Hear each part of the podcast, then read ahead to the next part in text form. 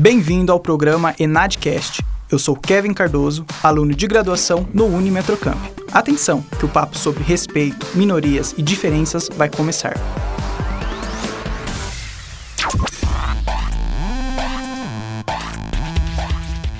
Hoje vamos conversar com a Kenia Kemp, professora do Unimetrocamp sobre respeito às diferenças e respeito às minorias. A professora Kenia é historiadora pela Universidade Federal de Pernambuco e mestre em antropologia social pela Unicamp. Orienta e realiza pesquisas em direitos humanos e educação, análise dos impactos da desigualdade sociais em desempenhos educacionais, comunicação e identidade cultural, entre outros. Publicou o livro Corpo Modificado, Corpo Livre. Obrigado, Kenia, por aceitar o nosso convite novamente. Quem ou o que são as minorias? Foi um prazer aceitar esse convite, Kevin. São temas muito importantes e a minha colaboração é feita com muita satisfação. Que pergunta legal, né, Kevin? Porque normalmente as pessoas ah, traduzem o termo, o conceito sociológico de minorias, como se fosse um grupo em menor quantidade na nossa sociedade. Mas é, esse termo tem um amplo um amplo uso né, nas ciências sociais. E ele se refere a uma situação de pessoas que estão em subalternidade, independência, em desvantagem em relação a outros grupos ou um outro grupo que tem um domínio perante eles, que tem um, uma superioridade e que mantém essa minoria em uma condição de inferioridade. Então, isso é um arranjo social ou seja, é algo que se torna instituído, que acaba por gerar uma sensação de superioridade em quem está na posição dominante, percebe? Isso resulta em atitudes que podem ser discriminatórias, pois se trata de uma estratégia de poder. E aí que isso vai gerar uma sensação de algo palpável, de uma, uma desculpa, digamos assim, que mantém esse grupo minoritário como dominado. É uma justificativa social, certo? Então, é possível a gente encontrar uma lista de formas de preconceitos e intolerância que tornam esses grupos minoritários ainda mais frágeis, vulneráveis, ou mesmo em situações sociais sob as quais essas pessoas perdem o controle. E, e, elas podem ter duas respostas. Por exemplo, quando elas são agredidas, né? É, simbolicamente ou até fisicamente, elas podem ou assumir uma postura de submissão, de inferioridade, ou reagir de alguma forma. Nos dois casos é que as respostas aumentam a intensidade dessa situação instituída de inferioridade, pois elas vão servir como um reforço. No caso dessas pessoas não responderem, não reagirem, vai ficar parecendo uma concordância. E no caso delas reagirem, isso pode chegar à violência e levar a atitudes de um conflito direto. Kênia, você poderia me dar alguns exemplos de minorias? É correto utilizarmos esses termos para nos referirmos a esses grupos? É uma pergunta muito importante, porque é, o conceito de minoria ele não é único no mundo todo. Existem minorias em todos os países, né? É um conceito bastante útil para a gente entender as sociedades contemporâneas. Mas em cada país, em cada região, diferentes populações podem ser consideradas minoritárias, é, baseados em seu pertencimento étnico, religioso, de gênero, de sexualidade, grupos linguísticos, aparência física ou até de certas tradições culturais. E isso, portanto, vai depender dos grupos que dominam as instituições do local. E aí acontece uma coisa bem curiosa, porque um mesmo grupo pode ser dominante em um lugar e pode ser minoria em outro. Quer ver um exemplo? Os judeus. Eles são um grupo hegemônico em Israel, eles são dominantes, mas eles são considerados minorias em todos os outros países onde eles se encontram estabelecidos. E os judeus estão espalhados né, pelo mundo todo.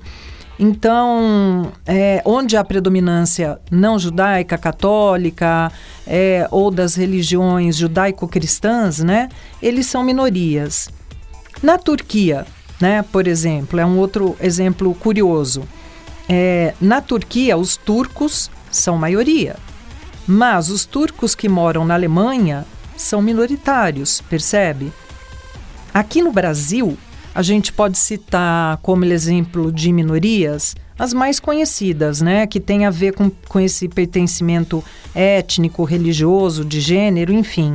Seriam as populações negra, a população LGBTQI, a população de mulheres, a população indígena pelo seu, uh, pelo seu formato cultural, pelas suas tradições, pela sua origem cultural e étnica, né?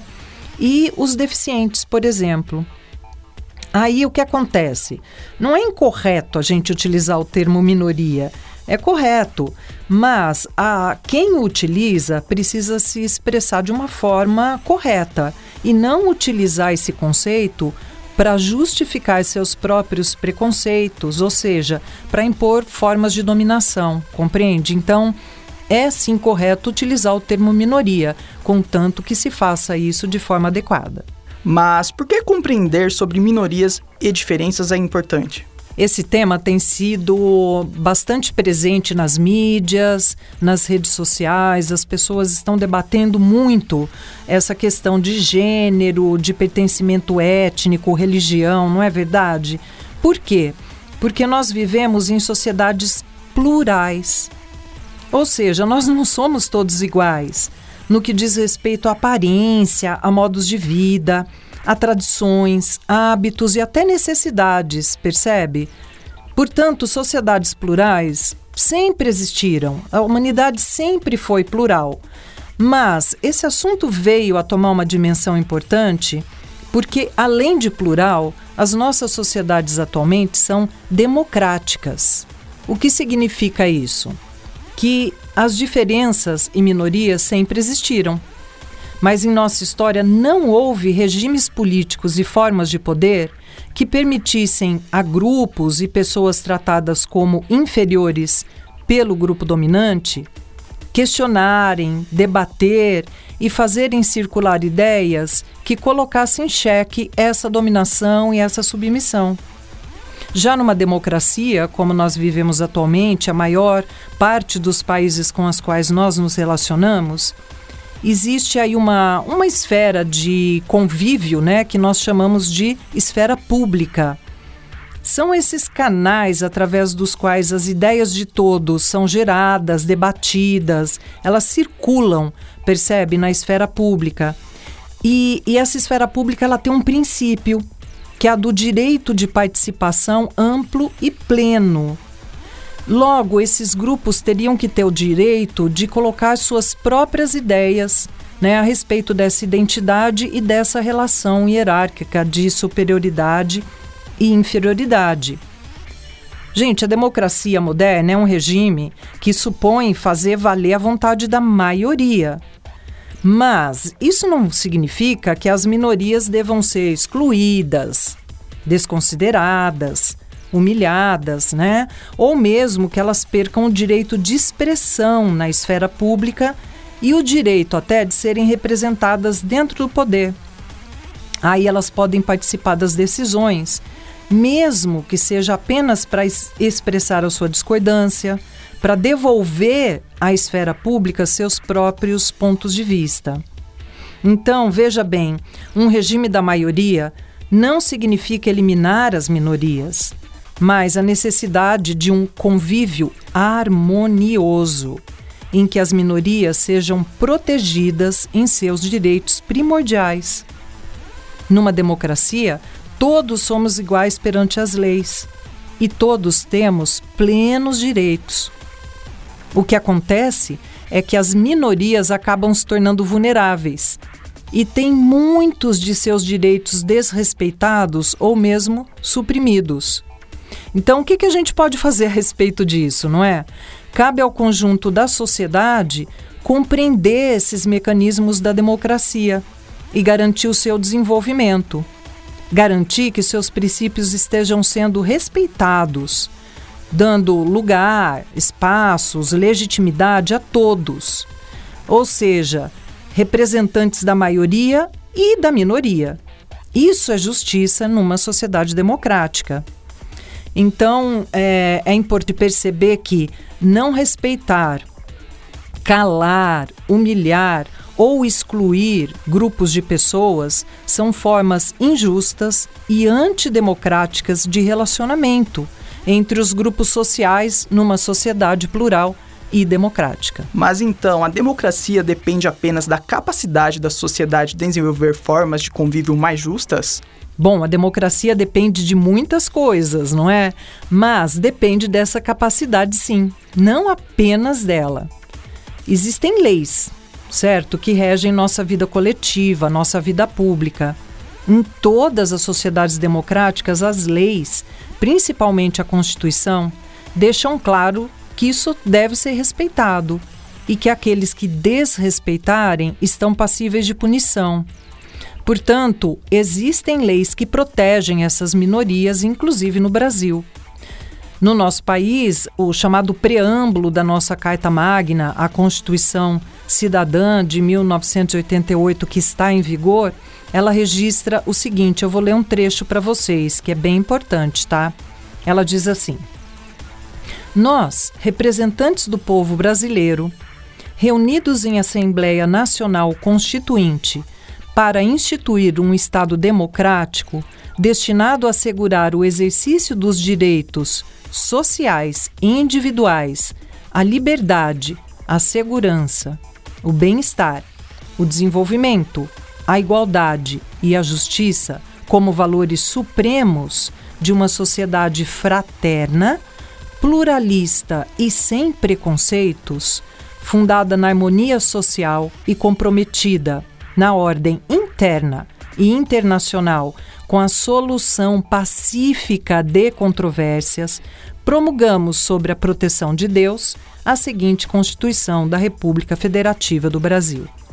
Portanto, percebem que na própria introdução, no preâmbulo da nossa Constituição, a nossa sociedade já se compromete em ser pluralista, fraterna e sem preconceitos e encontrar soluções pacíficas. E não para por aí, viu, gente?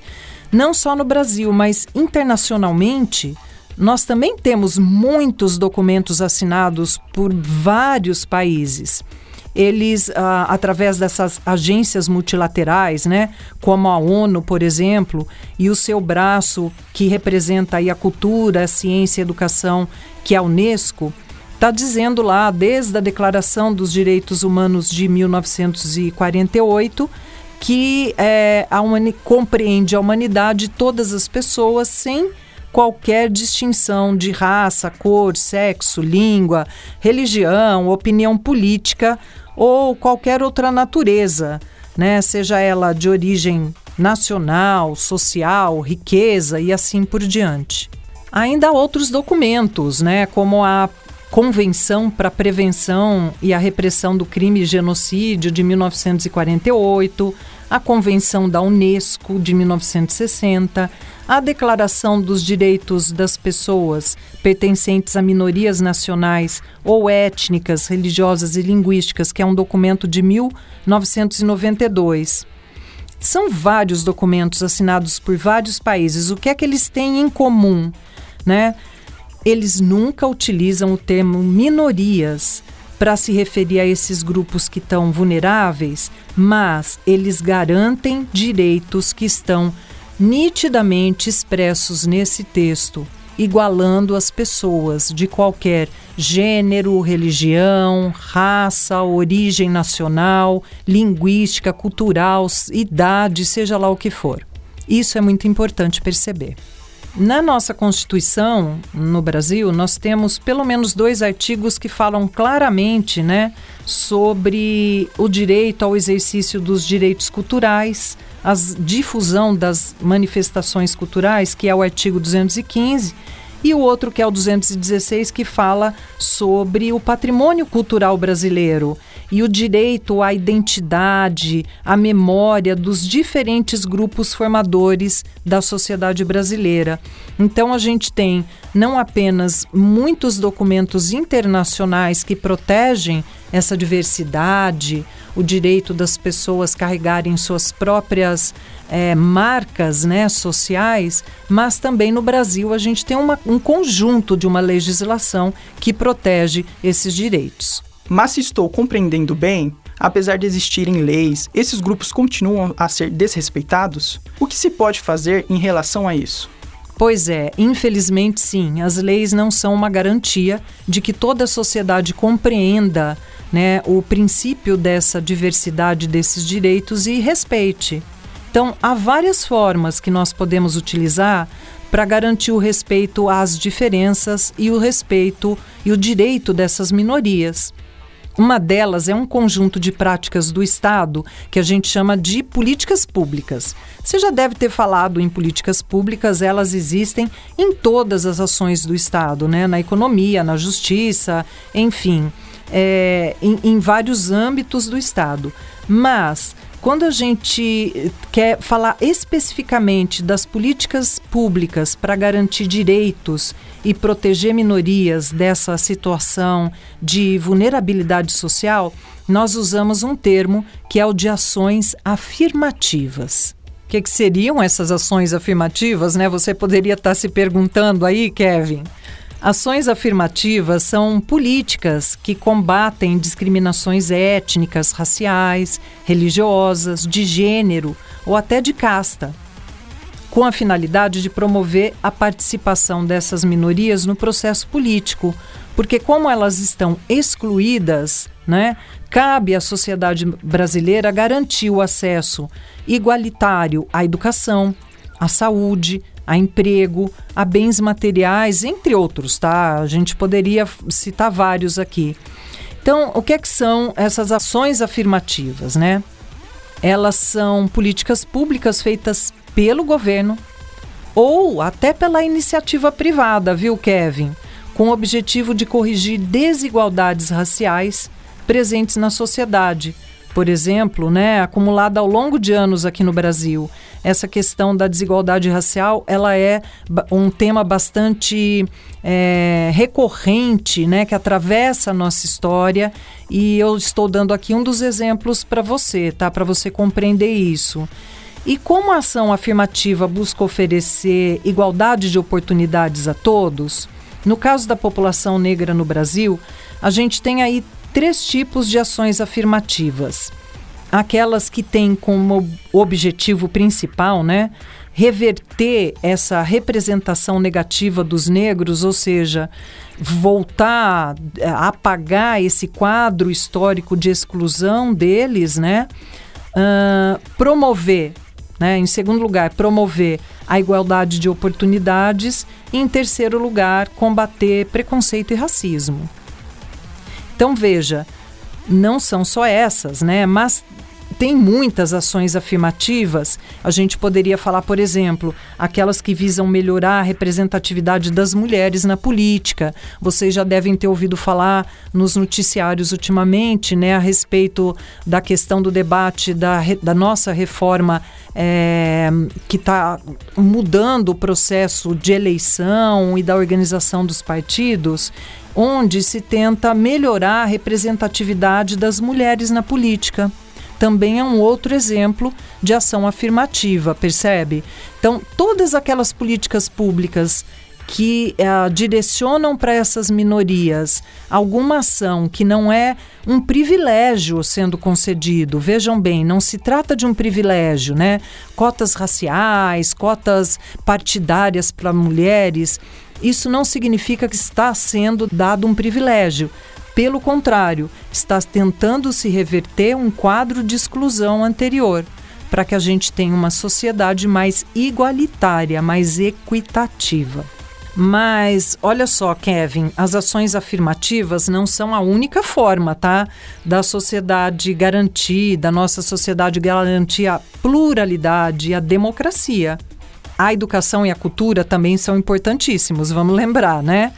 É, tanto a educação formal que se dá dentro das escolas e, por exemplo, o conteúdo levado para os estudantes, né? É muito importante lembrar disso, quanto a escola pode reverter esse quadro de preconceito e exclusão, é, dando aos estudantes um, um quadro mais uh, realista né, e menos preconceituoso de relacionamento social, mas também a educação informal, viu?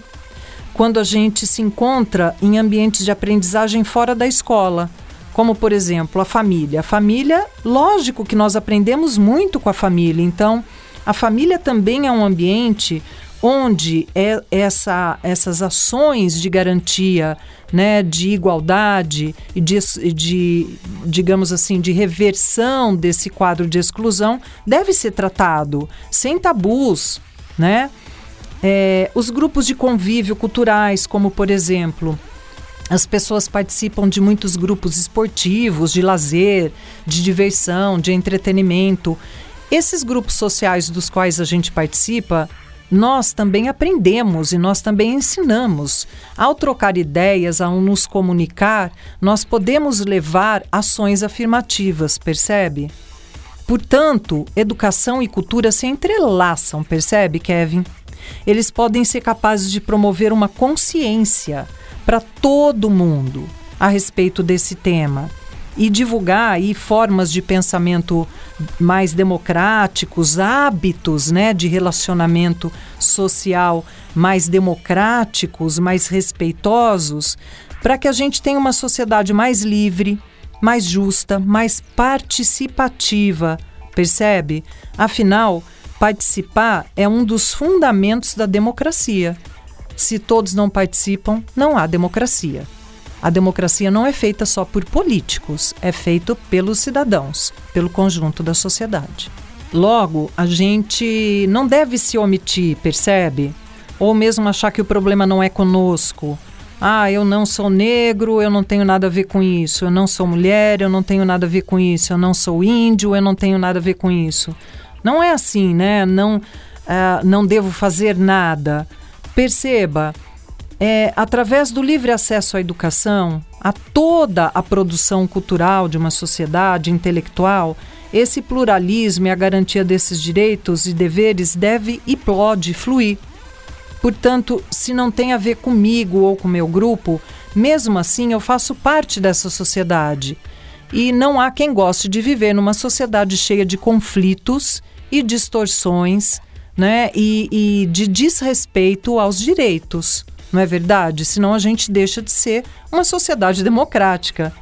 Então, gente, na produção cultural, ah, ah, deveríamos né, lutar, batalhar para garantir espaço de manifestação a essas diferentes matrizes culturais e identitárias aí que formam o nosso povo. Todos têm o direito e devem ter oportunidades iguais para se expressar e a concordância, né, com essas manifestações, mesmo que você não faça parte, mas você legitimar, dar apoio a essas manifestações, isso sim é uma cidadania, é uma atitude cidadã, percebe? Logo, a gente pode mostrar que essas diferentes tradições, crenças, aparências, formas de encarar o mundo, né, essa visão de mundo de cada grupo, pode colaborar para enriquecer a todos nós. Vamos lembrar que a cultura ela é um terreno de diversidade, de riqueza de expressões, né? E que a gente pode e deve valorizar. A cultura não é um bloco homogêneo é, onde existe apenas uma forma de compreender o mundo. E não é assim, não foi assim em toda a história da humanidade. Portanto, vamos partir do princípio que o ser humano gosta e precisa de diversidade. Por isso se fala tanto em representatividade, Kênia? Exatamente, percebe? Ser representado não é apenas ocupar cargos públicos de comando em organizações, no governo, nas empresas. Ser representado é se ver reconhecido nos espaços públicos, como, por exemplo, a produção audiovisual, a imprensa, a publicidade e todas as artes. Uma sociedade que seja plural e democrática é aquela que permite a todos os grupos ocuparem espaços para se expressar. Essa sociedade deve permitir a todos o acesso ao conjunto, a toda essa diversidade de práticas culturais, econômicas, políticas, religiosas. Enfim, né, Kevin? Representatividade é uma forma de garantir direito de participação a todos, percebe? É através dessa representatividade que é possível a gente derrubar preconceitos e atitudes de intolerância. Mas se vivemos em uma sociedade com liberdade de expressão, expressar intolerância não é um direito? Veja bem, essa é uma pergunta muito importante e, e as pessoas precisam compreender que expressar livremente as ideias não é o mesmo que liberdade para disseminar ódio ou intolerância. Ódio e intolerância são sentimentos, são reações, são atitudes que podem ser apenas mentais, mas que podem gerar atos físicos, como por exemplo a violência. Afirmar liberdade de expressão, Kevin, é afirmar a liberdade de fazer circular informações verdadeiras, informações fundamentadas, para que isso gere um debate social e que permita a todos formar um ponto de vista. Esse ponto de vista pode ser bem fundamentado em informações verdadeiras, mas pode ser bem aí uma mera opinião pessoal, percebe? Opinião não é algo necessariamente verdadeiro e sustentável num debate. Para haver liberdade de expressão, é necessário que seja fundada, né, que as ideias sejam fundadas num princípio anterior, que é o do direito à pluralidade. Todos somos seres humanos. E o preconceito, o ódio, a intolerância podem ser transformados. Quando pautamos a comunicação pública pelo respeito, pela argumentação com base e fundamentos verdadeiros, isso sim permite uma sociedade com liberdade de expressão. Já a intolerância é uma forma de violência e não existe direito à violência. Simplesmente expressar xingamentos, adjetivos humilhantes, a impossibilidade de aceitar o diferente é um problema de comportamento e não um direito. As pessoas que fazem parte dessas minorias muitas vezes não controlam os elementos que os tornam parte delas. Elas não escolheram nascer de uma determinada cor, nascer em uma determinada cultura, ter uma determinada religião, muitas vezes não é uma questão de opção. Então, cabe ao restante da sociedade que não faz parte desses grupos respeitar e difundir direitos e liberdade de expressão, e não ódio e violência. Então, finalizando por aqui, eu espero ter colaborado, Kevin, com você e com muitos outros que têm dúvidas a respeito desse assunto, né, sobre minoria, para a gente ter esclarecido e poder debater de uma forma mais coerente, mais bem fundamentada, não é verdade? Afinal, todos nós queremos uma sociedade pacífica, com soluções que levem a todos os seus direitos. Muito obrigada. Obrigado pelas suas informações, professora Kênia. Foi muito bom recebê-la aqui no programa e poder saber mais sobre representatividade, o respeito a minorias e a democracia. Importantes temas para a nossa vida em comunidade e também para você, inadista. Fique ligado que você vai receber mais informações que vão te ajudar a estar preparado para o ENAD. E você sabe que o ENAD é importante para você. Abraços e até!